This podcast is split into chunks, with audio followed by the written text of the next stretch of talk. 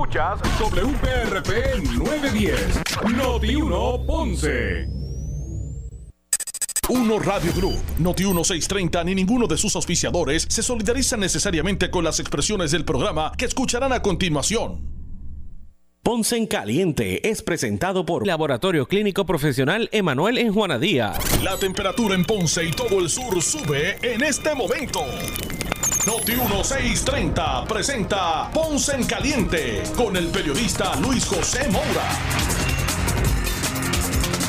Bueno, saludos a todos, muy buenas tardes, bienvenidos, soy Luis José Moura y esto es Ponce en Caliente. Usted me escucha por aquí por Noti1 de lunes a viernes a las 6 eh, de la tarde, 6 a 7, analizando los temas de interés general en Puerto Rico, siempre relacionando los mismos con nuestra región. Así que bienvenidos todos a este espacio de Ponce en Caliente, hoy lunes. Gracias a Dios que es lunes, lunes 20 eh, de junio del año 2022. Así que gracias a todos por su sintonía, especialmente los que están escuchando a través del 910 eh, AM de Noti 1 en el sur. También los que están eh, sintonizándonos eh, a través de la banda FM, de, a través del 95.5 en su radio FM. Así que gracias a todos por su sintonía hoy lunes, inicio de semana. Y como todos los lunes, eh, me acompaña para el análisis de los temas del día el compañero Javier de Jesús, a quien de inmediato le damos la bienvenida. Saludos Javier, buenas tardes. Saludos Luis José, saludos a, todo, a toda la radio audiencia. Gracias como siempre. un lunes para analizar la situación de la, del país. Seguro que sí, un lunes más. Primero, eh, ¿verdad? aprovechando para reiterar nuestra felicitación, nuestro saludo, abrazo y respeto a todos los padres en Puerto Rico. Ayer se celebró el, se celebró el Día de los Padres en Puerto Rico.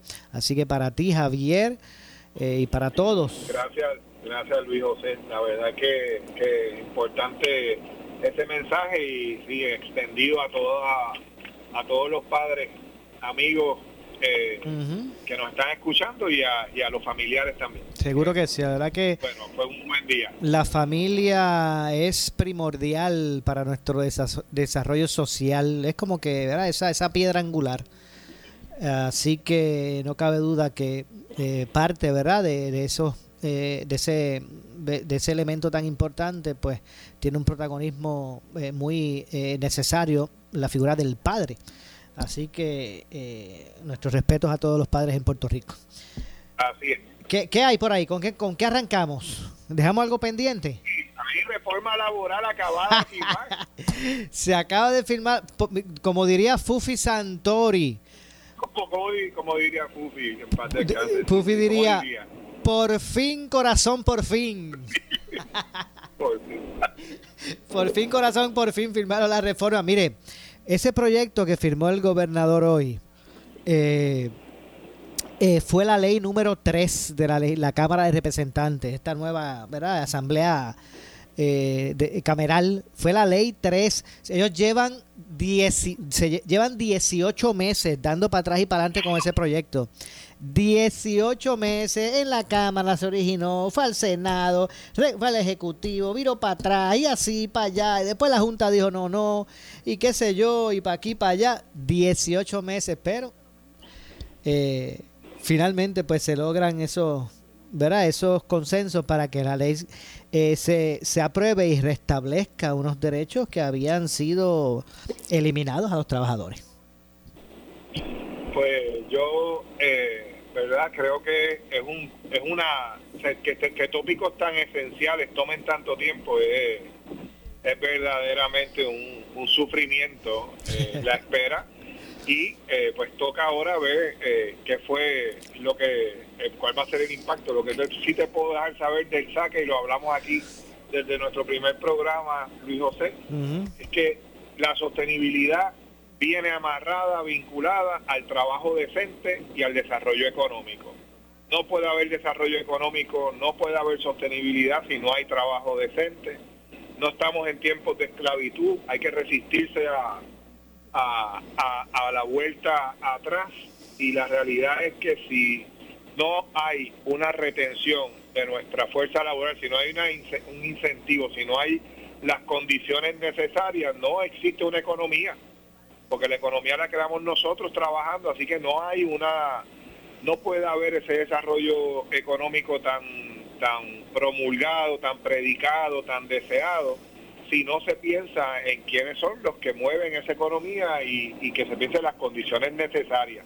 Eh, que hoy día, hoy, siglo XXI, post pandemia, post todo lo que nos ha tocado, pues exige poder tener. Y creo que si esta reforma laboral es tratar de traer unos elementos de condiciones necesarias para que hayan los mínimos que puedan crear la, el, incentivo y puedan atraer esa, esa fuerza de, atracción a, a, lo, a la fuerza trabajadora, pues en momentos donde en este momento dado hay tanta necesidad de manos eh, para trabajar, pues creo que, es beneficioso y que llega a buen tiempo. Eh, yo creo que todo tipo de reforma, ¿verdad? Eh, está, lo hablábamos en el programa anterior, exige poder tener un, elemento de implantación. Habrá que ver aquí qué cosas son las que toca implantar eh, de manera inmediata eh, y de manera, no sé si cómo afecte esto, ¿verdad? Eh, la operacionalización de reclutamiento, la operacionalización de los elementos, ¿verdad? Que, tocan tener a, los patronos que ya mañana estarán tomando acciones, ¿verdad? En torno a, todas estas medidas y la aplicabilidad.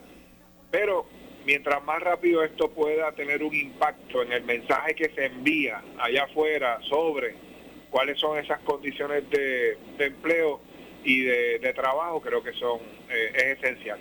Por último, Luis José, eh, nosotros no podemos pensar que estamos, ¿verdad? Que, que esta mañana escuchaba yo eh, un análisis sobre la necesidad, ¿verdad? De, de, de sobre 85 mil personas en la fuerza trabajadora que hacen falta. Y, y dice, mira, están aquí, existen en Puerto Rico, están, pero hay que moverlos, hay que traerlos a, a, la fuerza de trabajo formal.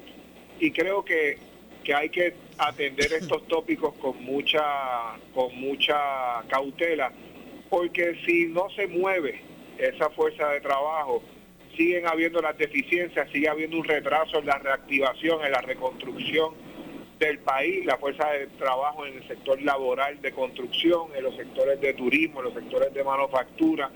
Hay todo un sector que requiere poder reactivarse robustamente para que entonces tenga el efecto eh, de la, reconstrucción y que podamos tener una, una economía revitalizada a, raíz de toda esta eh, obra que se, que, se, que se está encaminando. Pues ahí falta mano de obra, ahí faltan los incentivos, ahí faltan las condiciones.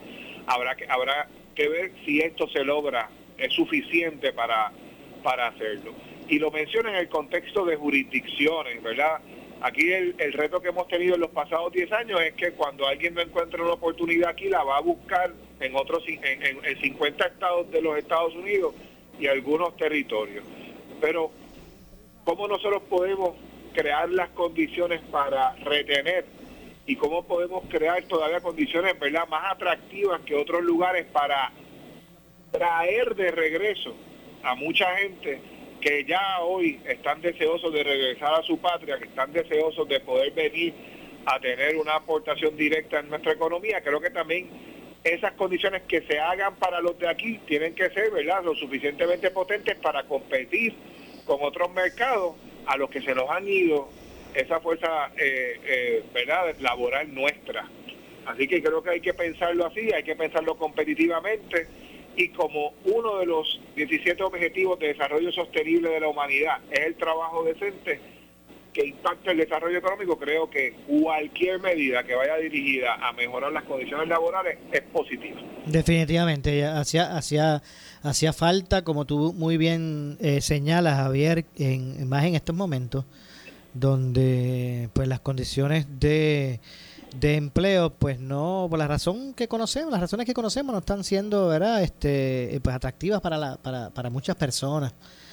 Eh, y obviamente pues se hace... en el contexto del, ¿verdad? De, la, de una reforma, tenemos que pensar también que, que esta, esta reforma viene, ¿verdad?, a, a establecer política pública también post un escenario de, de pandemia donde miles de personas perdieron su trabajo, fueron desplazadas, fueron impactadas, vienen de unos procesos de recuperación, de ganar confianza, en, reinsertarse en la fuerza laboral. tenemos que ver que esto es parte, una pieza más dentro de todo un universo de reactivación, de reinserción que se está dando, que está pasando. Todavía yo a veces cobro conciencia cuando hay gente que te dice que apenas hace una semana volvieron a su lugar de trabajo. uno pensaría que ya todo está eh, normalizado, no está normalizado y no va a estarlo por un buen tiempo. Así que es importante saber que, que no hay solución mágica en esto, que no hay un silver bullet que va a resolver absolutamente todo, sino que esto tiene que ser parte de medidas que se van llevando a cabo y que se velan de cerca, porque no son sábanas que cubren a todo el mundo, ¿verdad? Y que en la medida en que vayamos viendo a quién esto afecta, a quién esto está positivamente impactando, en efecto se han logrado las metas y los objetivos de esta política pública y de esta ley, y poderlos ir persiguiendo para ver si están teniendo efectividad. Porque si lo que vamos a ver es que vamos a reforma y nos vamos a mirar en cuatro años a ver si tuvimos efecto, pues, pues, pues no tuvo tal efecto la reforma porque no monitoreamos su eh, progresivamente su, su implantación. Así que creo que es importante seguirlo, seguir este tema en la discusión pública y de alguna manera ver cuáles van a ser, ¿verdad? Si en efecto esos beneficios tuvieron el beneficio agregado que aspiramos que tenga a nivel económico y a nivel social.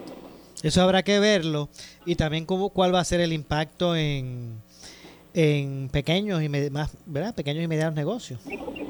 Sí, eso, eso sin duda, eh, el, el, tema te lo puedo, te lo puedo contar yo también como, como empresario, ¿verdad? Este, uno no, uno como empresario está buscando crear equipos y uno crea empresas y va montando equipos y vamos, va tratando de, de identificar el mejor talento posible para poderlo reclutar Así que cuando uno está en búsqueda de ese talento, uno sabe que uno quiere tener el mejor equipo. A mí no me cabe duda que ni todo empresario, empresaria en Puerto Rico está tratando de, crear los mejores equipos de trabajo.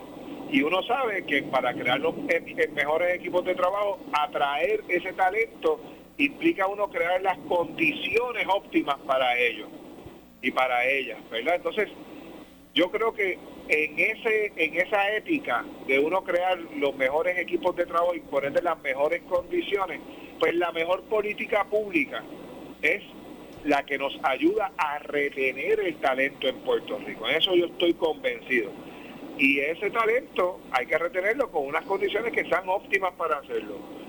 Lo que no puede pasar es que tú crees unas condiciones óptimas para reclutarlo en función de lo que la empresa tiene que proveerle, pero que tú después vengas y hagas una reforma contributiva y, ¿verdad? Perdóname la expresión, pero lo, lo pasen por la piedra después, con, la, con lo que se gana, ¿tú me entiendes? Entonces, ahí es donde hay que velar bien los contrapesos de estas políticas públicas, de dónde realmente vas a poner el, peso de esto, vas a buscar crear las condiciones para atraerlo y retenerlo en un punto con unas condiciones laborales de aumentarlo en los días de vacaciones o, las aportaciones o lo que sea que son los, los, beneficios adicionales o lo vas luego a penalizar tanto al empresario como al trabajador con un porcentaje mayor de contribución. Es decir, hay que ser bien cauteloso con eso, porque cuando uno como individuo, como familia, evalúa la posibilidad de moverse a otro lugar, lo primero que hace es que baja. Yo me llega una oferta de trabajo para irme para Nueva York o para irme para la Florida, que es lo primero que hace una persona. Va a internet, análisis, condiciones contributivas de Puerto Rico, condiciones contributivas de ese otro destino y uno hace un una justa evaluación y se da cuenta pues que si es mayor o no mayor beneficio lo que me están ofreciendo. Así que, ojo, ojo, miremos el tema de la, de la reforma laboral, pero miremos que por ahí está la reforma contributiva y no vaya a ser que por ahí vaya a partir la soga, ¿verdad? Y nos vayamos a quedar eh, eh, desbalanceados. Es crítico, crítico que no se vayan a, a transferir los costos de una cosa sobre la otra. Bueno, el, el, el 8.50 de aumento recién al salario mínimo, pero en menos nada se hizo salir agua, ¿verdad? Con los, los, los aumentos, la inflación, los aumentos del costo de vida. Bueno, eh, el, tema de, la, de lo que está sucediendo con, con, con, el aumento en costo, eso es, es ridículo. a unos niveles de, de, de semana a semana, Dios. Este tema, interesante ver dónde está la, eh, el perseguimiento sobre estos tópicos a nivel del Departamento de Asuntos del Consumidor, pero es, es verdaderamente eh, asombroso cómo se reduce de semana a semana, de mes a mes, el poder adquisitivo que se tiene con, con, lo que se está comprando y la variabilidad en términos de los costos, tanto en construcción como en consumo alimentario. Yo puedo dar ejemplos dramáticos de semana a semana de cómo tú vas persiguiendo los costos de construcción de materiales, de varilla, de bloque, de, arena, de piedra, de cemento, la yarda de hormigón. ¿Cómo va?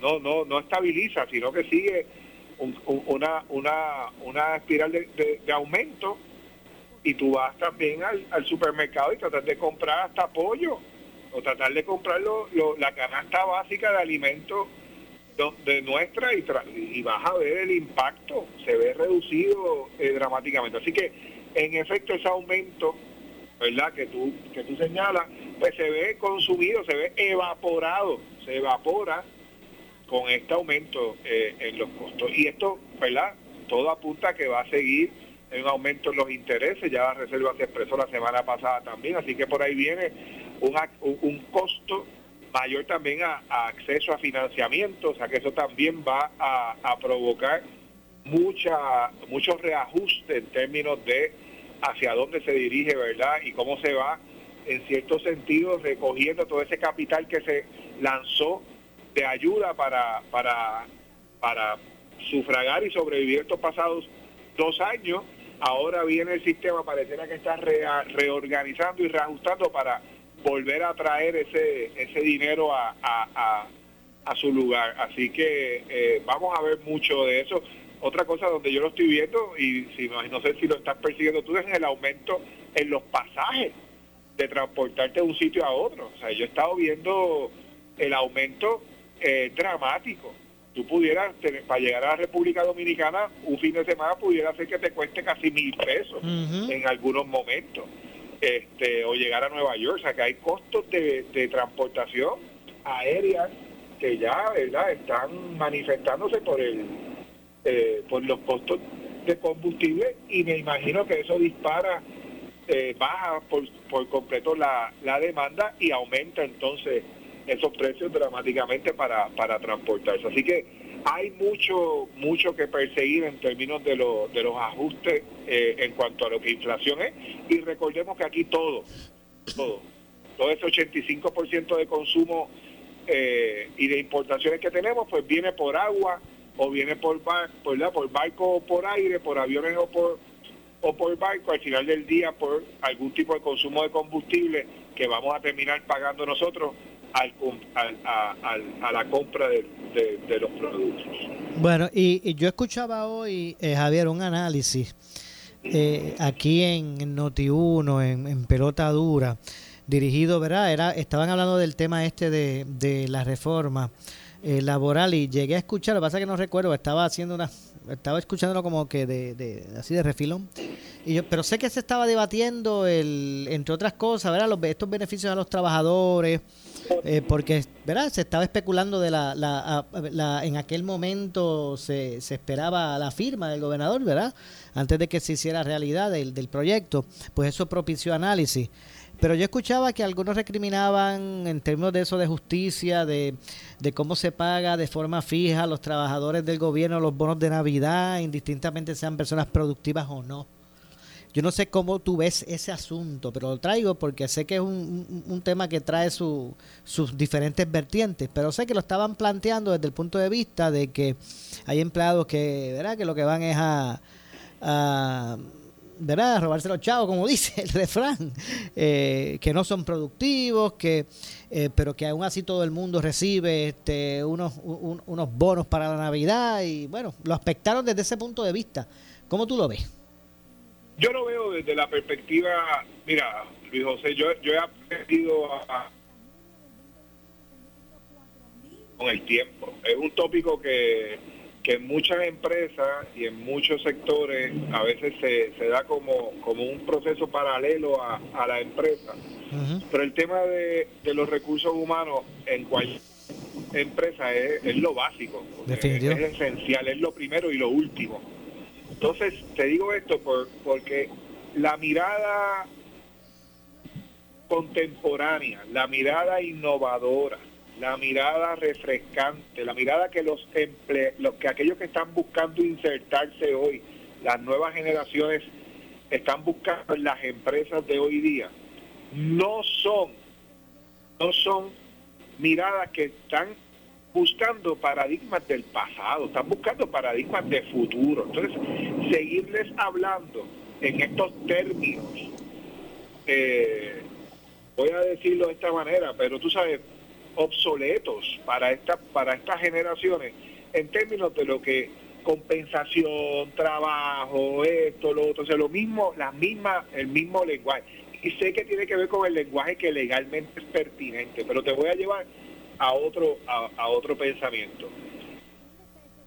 Pensar que el saque, que una reforma laboral está para, para darle o no darle un bono a alguien, es un pensamiento este, bruto, torpe, tosco, por decirlo de, tres maneras distintas.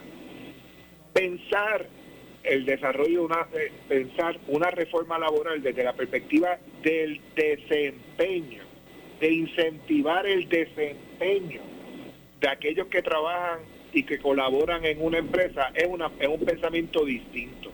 Yo las bonificaciones no las no las quiero pensar como cosas negociadas, basadas en una ausencia de desempeño.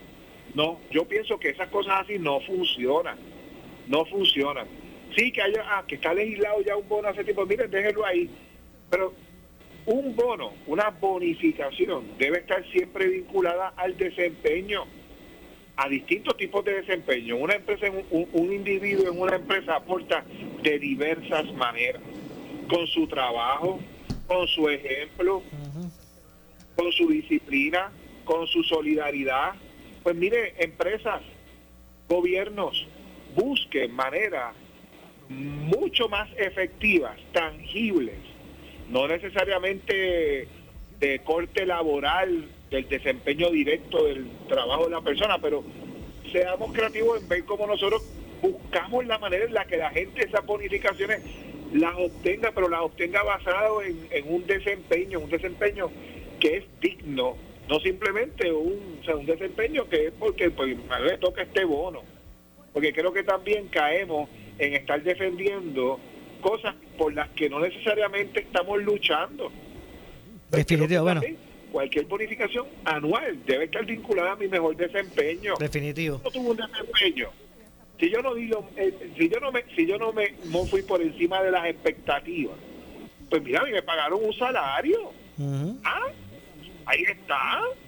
Ah, a mí me dijeron que si yo hacía esto y hacía esto y lograba esto por encima y las metas que me pusieron eran estas que eran logrables, pero si yo eh, sobrepasaba esas metas que eran y me dieron los recursos para lograrlo, lo logré. Y ese y esa y, y la organización entonces me da como beneficio, pues mira, yo pienso que eso es justo. Definitivo. bueno, tengo, Javier, discúlpame, tengo que hacer una pausa. Eh, ampliamos este tema y otros luego de la misma. Esto es eh, Ponce en Caliente. Pausamos y regresamos. Le echamos más leña al fuego en Ponce en Caliente por Notiuno 910. Hemorroides y no sabes qué hacer? Ahora hay una opción. En AR Institute of Gastroenterology tenemos un tratamiento sencillo, eficaz y sin dolor para tratar las hemorroides. El sistema O'Regan es una alternativa sin cirugía para tu problema de hemorroides. Toma solo unos minutos y puedes regresar a tu rutina normal el mismo día. Dile adiós a las hemorroides. Visítanos en el edificio Barra Ponce Bypass, oficina 806 o llámanos a AR Institute of Gastroenterology para una cita al 787-259-8200. 259-8200. La Inter de Aguadilla es reconocida como una institución de vanguardia en el área de las ciencias y tecnología. Cuenta con laboratorios de primera donde se promueve la investigación para tu formación como científico. Estudia, estudia biología, microbiología, ciencias ambientales, ciencias naturales, toxicología, biotecnología. Por muchas razones más, te invito a decir, yo prefiero la Inter de Aguadilla. Las clases comienzan el 15 de agosto. El proyecto del Senado 715 atenta y lesiona el desarrollo presente y futuro de las cooperativas no financieras o de tipos diversos. Legislador, legisladora, demuestra tu compromiso con más cooperativas y un mejor Puerto Rico. Dile no al 715, un mensaje de más de un millón de cooperativistas y su Liga de Cooperativas de Puerto Rico. Somos Noti 1630. Noti 1630. Primera fiscalizando. En breve le echamos más leña al fuego en Ponce en Caliente por Noti 1910. Por su calidad de servicio. Por su conveniente horario. Así es el Laboratorio Clínico Profesional Emanuel, siempre brindándote un servicio de excelencia, con tecnología precisa y avanzada para un resultado confiable. Un laboratorio completo. Y los resultados los recibo rápido y hasta por email. Con servicio a industrias y también a domicilio. Haz de Laboratorio Clínico Profesional Emanuel tu laboratorio de confianza. Ese es el mío. Y el mío también. En Juana Díaz, llámenos al 260-5504 o al 580-0080. El área sur está que quema. Continuamos con Luis José Moura y Ponce en Caliente por el 910 de tu radio. Bueno, estamos de regreso. Son las 6 con 33 de la tarde. Soy Luis José Moura. Esto es Ponce en Caliente. Usted me escucha por aquí, por Noti1, de lunes a viernes a las 6 de la tarde. Analizando los temas de interés general en Puerto Rico, siempre relacionando los mismos eh, con nuestra región. Hoy, como todos los lunes, me acompaña Javier de Jesús.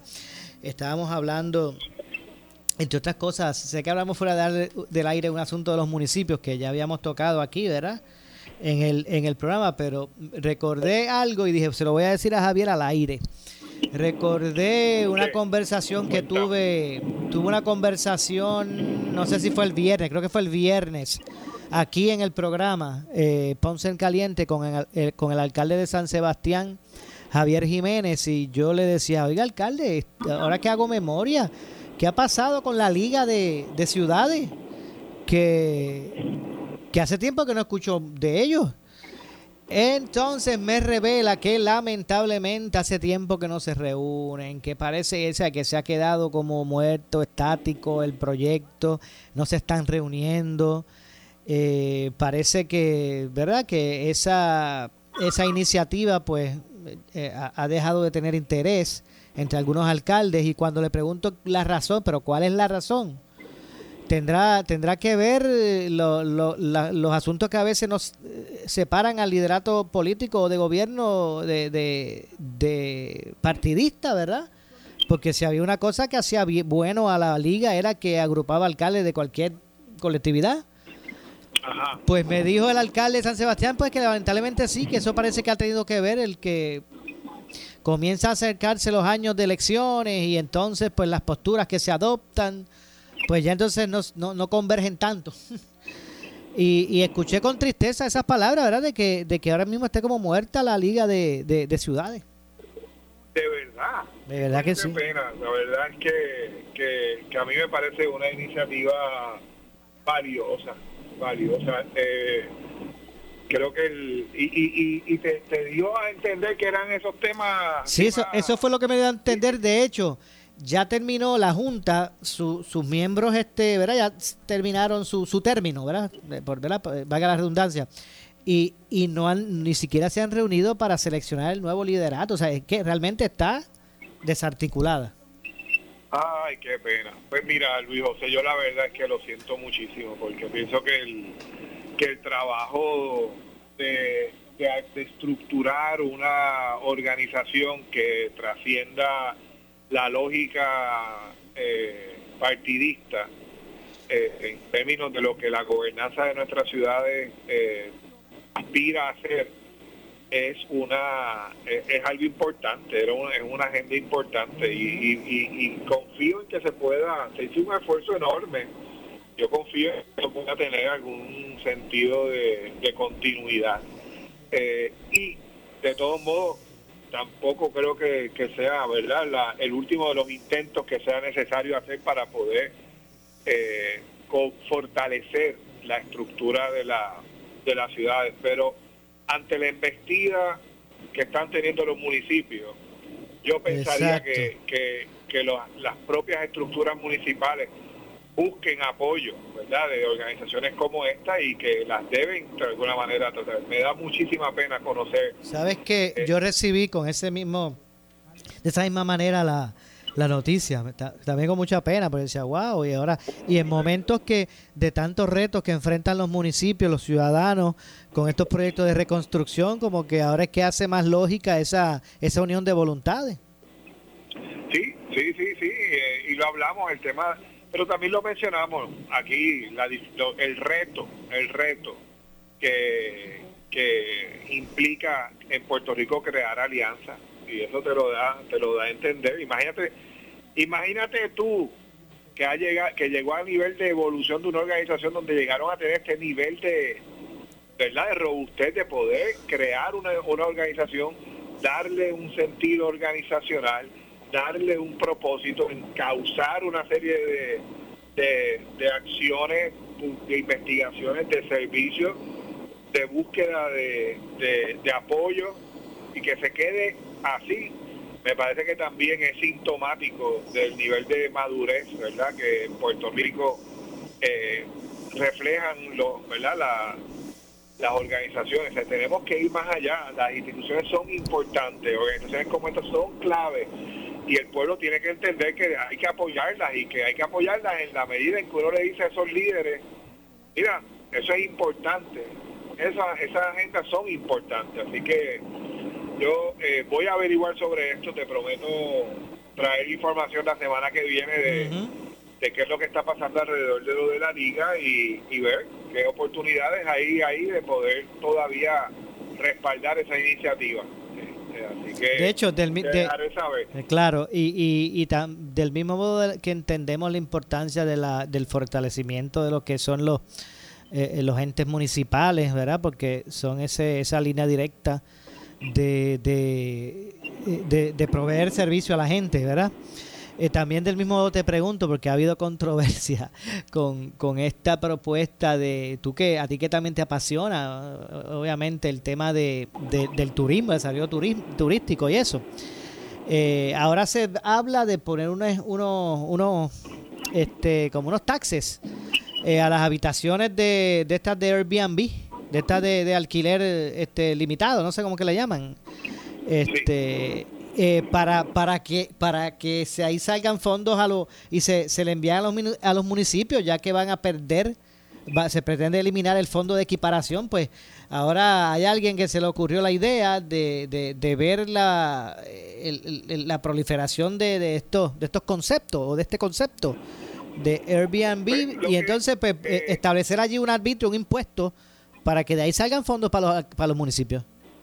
Es, es que yo creo, ¿verdad? Y esto es mi opinión, eh, creo que si hay una actividad económica, comercial que se está llevando a cabo, debe cumplir con todas las imposiciones que eso conlleva. Si un hotel es una actividad que paga room tax, pues porque una habitación de un Airbnb no va a pagarla. Yo, yo, yo pienso que exactamente lo mismo. Si un carro pasa por un peaje, que pague, tiene las mismas cuatro gomas, un vehículo de motor, pues paga peaje. Yo, ah, eso, eso yo lo tengo muy claro, el tema, y tienen que de alguna manera este, eh, regularlo, porque porque si no es una competencia desleal. O sea, tú no puedes estar ofreciendo el mismo producto, el mismo servicio y no pretendiendo eh, pagar los mismos impuestos. Es lo que yo pienso que se debe hacer. Sí, para que sea, que para en ese que, sentido estoy bien tranquilo con que, exacto. que.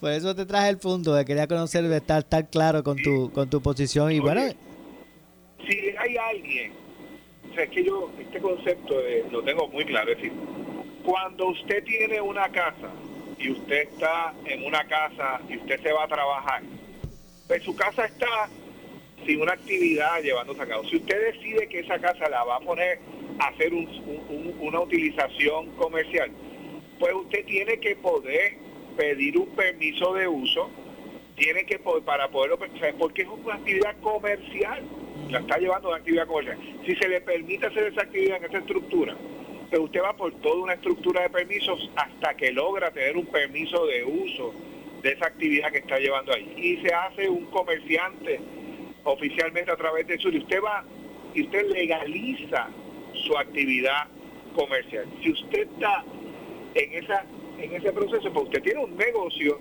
pues ese negocio tiene que de alguna manera pagar aquellas contribuciones, patentes y demás eh, aranceles que tenga que poder pagar para poder brindar ese servicio. Ahora bien, si usted va a dar ese servicio a alguien que viene a visitarlo y va a alquilar un apartamento, pues usted incluye ese tax como parte de, lo incluye como parte del servicio que se va, ¿verdad?, de la facturación y lo paga a quien lo tiene que pagar, si va a ser el municipio, no sé si va a ser la compañía de turismo, no sé a quién vaya, a los municipios, que vaya a los municipios. ¿Por qué? Porque se está generando más basura, porque se está generando una actividad comercial en un lugar, porque está viniendo a visitar a alguien que está ocupando una huella y una actividad en un sitio y genera tráfico, por lo que genera otra serie de, de- de servicios necesarios que tiene que brindarlo a alguien. ¿Y saben quién lo da? Muchas veces los municipios. Entonces, si los municipios tienen allí una manera en la que pueden de alguna manera recuperar algo de lo que ya de por sí invierten en embellecer, en limpiar, en mantener, para que ¿qué? para que esos visitantes cuando lleguen tengan y los habitantes de esa ciudad tengan una ciudad limpia, orgullosa en la que pueden vivir, pues sí, tienen derecho a cobrarlo y tienen derecho y tienen una responsabilidad los comerciantes de, de, de, de- con servicio y pagarlo a quien lo tenga que pagar. Yo estoy muy de acuerdo Claro, con eso. se me no ocurre- con quien sea. Ajá, se me ocurre pensar lo siguiente, esto es como que esta persona que tiene esta habilidad, esta habilidad de tal vez mezclar varias varias plantas para este quitarle tal vez la acidez a la gente, pues eh, no- tenga que tener una eh, unas certificaciones como un médico para, para tratar un paciente. Exacto. Y, y, es, y, es, y es nuevamente es llevar a la formalidad del tema. El que usted lo tenga en una plataforma como Airbnb no le exime, está en la nube, no le exime de que su estructura está localizada en un solar, en una parcela de algún municipio de este país. Y con eso adviene toda la responsabilidad de tener ese activo ahí, pagar patentes, agua, luz, contribuciones y si le ponen un tax porque usted está explotando ese activo como un activo turístico, pues venga y compita como compiten los hoteleros en Puerto Rico, la gente que tiene hospeda, o, eh, hospedería o, o bed and breakfast, que todos tienen que pagar ese por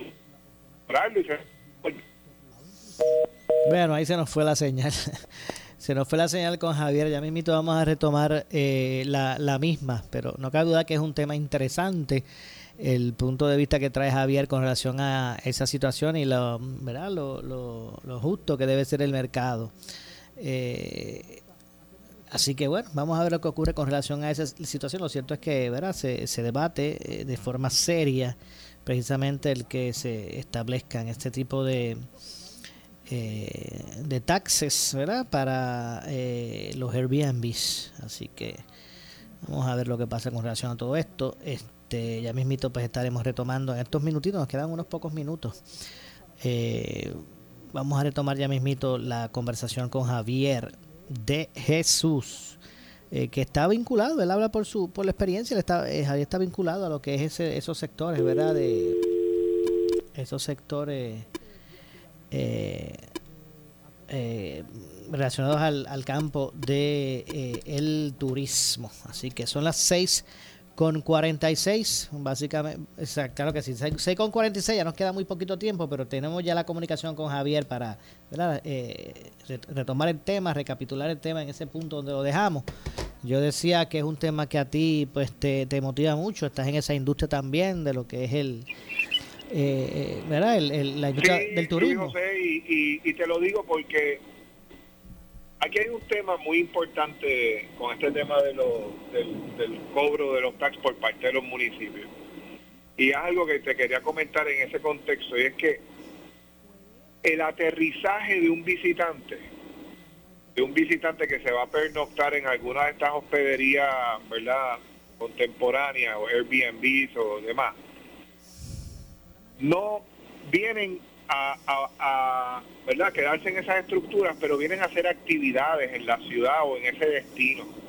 Entonces, pensar que no, que no hay un impacto en la actividad que genera, pues es, es ingenuo de cualquiera de las partes. El comerciante está generando un impacto al traerlo y la ciudad está teniendo un impacto al recibirlo y por ende hay que brindarle una serie de cosas, de servicios. Por ejemplo, la rotulación. La rotulación en un destino es esencial para que alguien se pueda orientar y saber dónde está y para dónde ir y de dónde viene para ver qué visita o no. La pregunta es, ¿quién es responsable por la rotulación en una ciudad? Partes obras públicas, que tiene un rango de rotulación eh, regulado, pero más adelante le toca a la municipalidad poder rotulación, mantener actualizada, vigente, moderna, atractiva, una rotulación en una ciudad es un trabajo constante. ¿Por Porque desde, desde alteraciones gráficas hasta modificaciones de accesibilidad, por ejemplo, para eh, eh, audioimpedidos o personas que necesitan eh, braille para ciegos.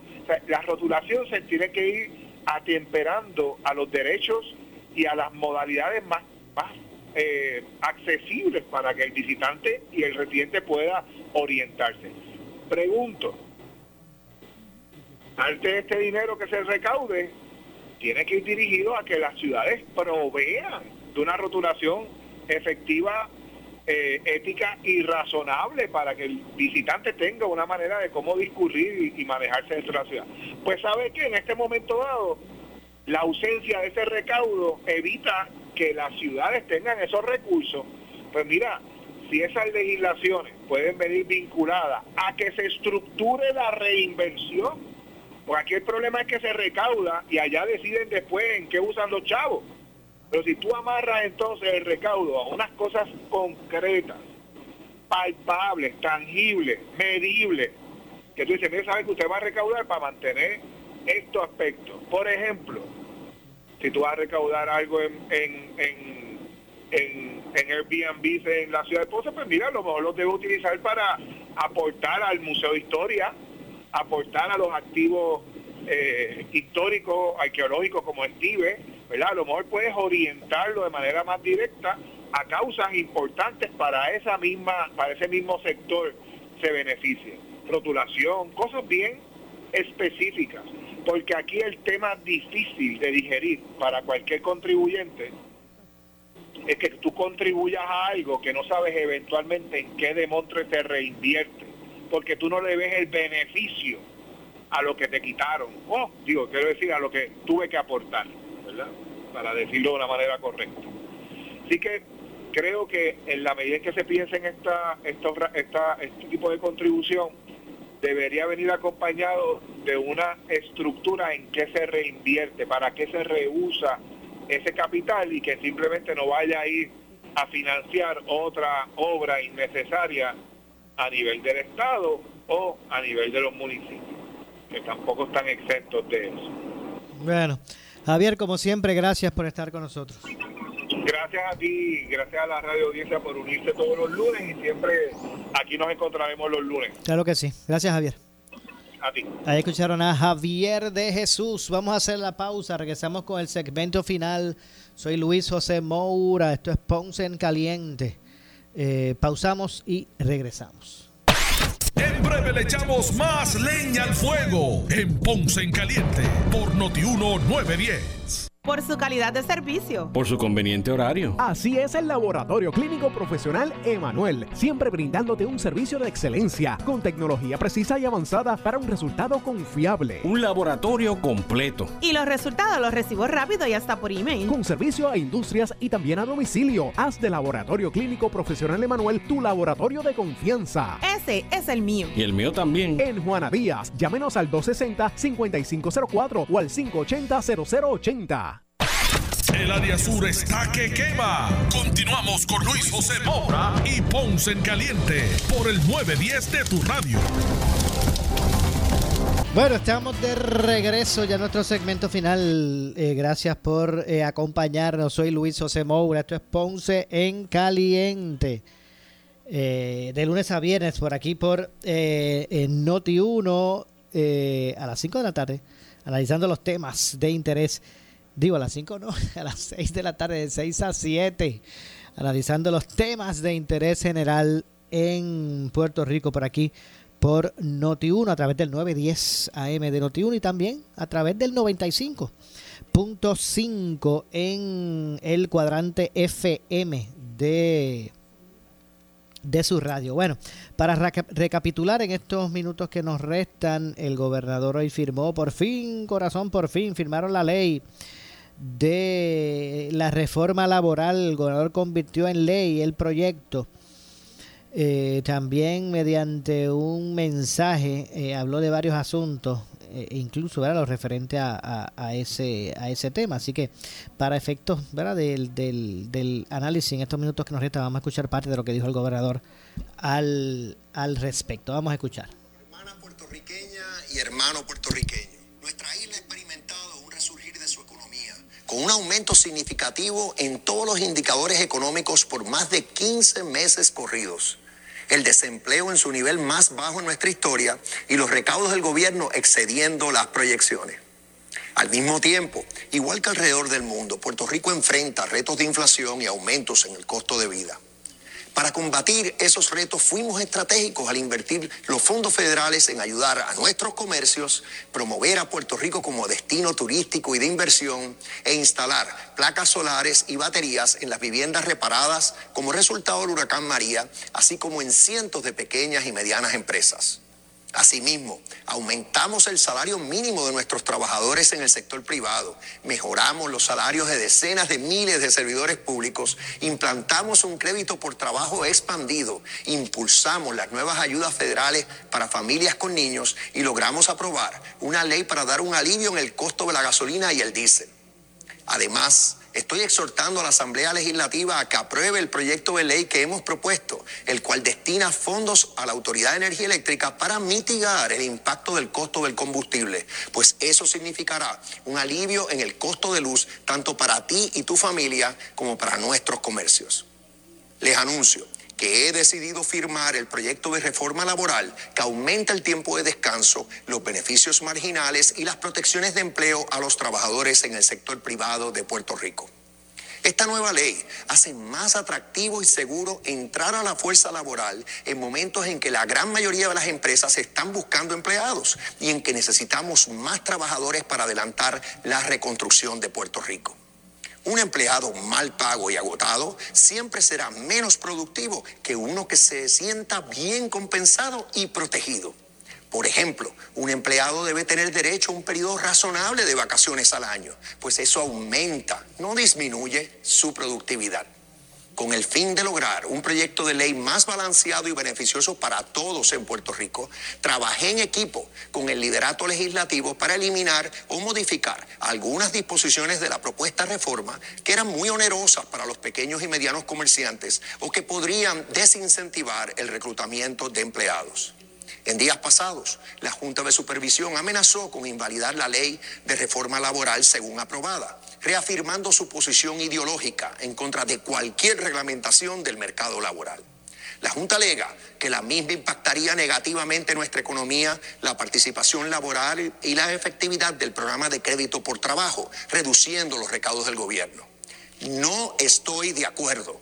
La posición de la Junta no tiene lógica, pues lo que estamos haciendo es mejorando la compensación y los derechos de nuestra clase trabajadora en momentos en que hay escasez de empleados, en sectores claves de nuestra economía, como la construcción y el turismo. Buenos beneficios marginales y protecciones laborales harán a Puerto Rico más atractivo para todo el que desee un buen empleo, incluyendo los que emigraron a los estados en el pasado y los que no están laborando en nuestra economía formal más beneficios motivarán a nuestra gente a trabajar, haciendo crecer nuestra fuerza laboral. Bueno, escucharon parte, ¿verdad?, de lo que fue el mensaje hoy del gobernador, del gobernador sobre esos aspectos, esos proyectos firmados eh, recién. Lamentablemente se nos ha acabado el tiempo, no nos resta tiempo para más. Yo regreso mañana, como de costumbre, a las 6 de la tarde por aquí por eh, Noti1. Pero usted, amigo, amiga que me escucha, no se retire porque tras la pausa el gobernador de la radio, Luis Enrique Falú. Tengan todos buenas noches. Ponce en Caliente fue auspiciado por Laboratorio Clínico Profesional Emanuel en Juana Díaz. Esta es la estación de Enrique Quique Cruz. WPRP 910 AM, W238DH 95.5 FM en Ponce, WNO 630 AM, San Juan, Noti 1 630. Primera fiscalizando.